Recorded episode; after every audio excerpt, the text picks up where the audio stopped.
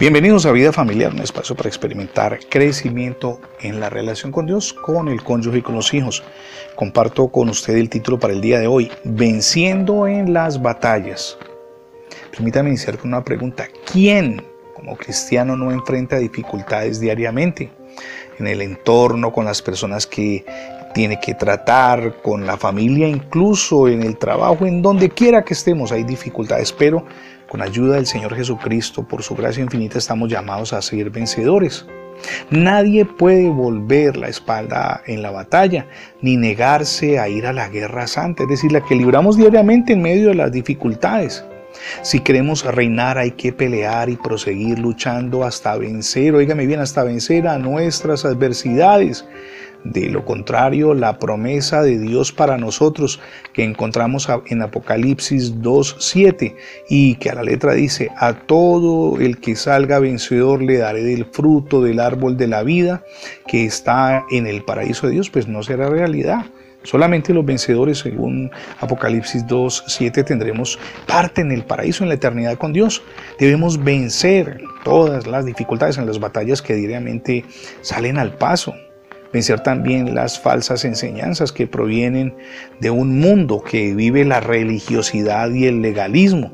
Debemos vencer la cobardía de nuestro corazón y la tendencia a dejar todo nuestro primer amor, el que deberíamos de conservar, decir, el amor que tenemos por Dios y glorificarlo por todo lo que nos ha dado y la nueva oportunidad de vida que nos ofrece leemos todo lo que el Espíritu dice a la iglesia de Éfeso allí en el capítulo 2. Deberíamos una y otra vez repasarlo porque entendemos que estamos llamados a ser vencedores.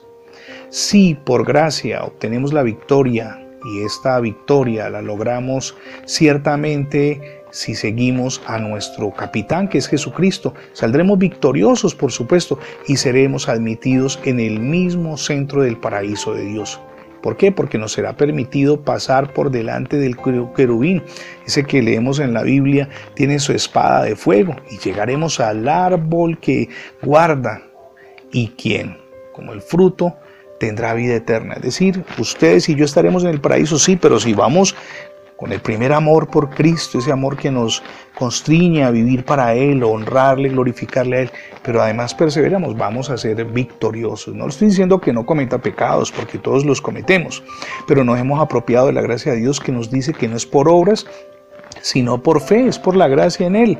Y ustedes y yo caminamos en la gracia, le decimos, Señor, el pecado, porque sí cometemos equívocos, no podemos desconocerlos, nos arrepentimos con sinceridad y nos disponemos a caminar de la mano de Él, siempre para adelante, levantándonos. De ese modo, pues ustedes y yo vamos a escapar de la muerte eterna que fue sentenciada a todos aquellos que rechazan la gracia de Dios, que rechazan la obra del Hijo de Dios y que quieren vivir a su manera. Y yo al menos, permítame decírselo, anhelo y tengo la certeza de que voy a pasar la eternidad con Cristo.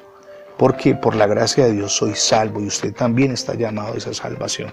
Y esa salvación y esa gracia deben de manifestarse en nuestra relación con el cónyuge y con los hijos. Estamos llamados a experimentar esa nueva vida cada día en la relación familiar. Gracias por escuchar Vida Familiar en la radio en el formato de podcast. Recuerde que ingresando a la etiqueta numeral devocionales Vida Familiar en Internet tendrá acceso a todos nuestros contenidos digitales.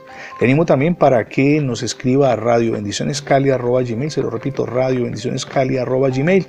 Allí usted a vuelta de correo recibirá el libro digital Cómo edificar familias sólidas. Somos Misión Edificando Familias Sólidas y mi nombre es Fernando Alexis Jiménez. Dios le bendiga hoy rica y abundantemente.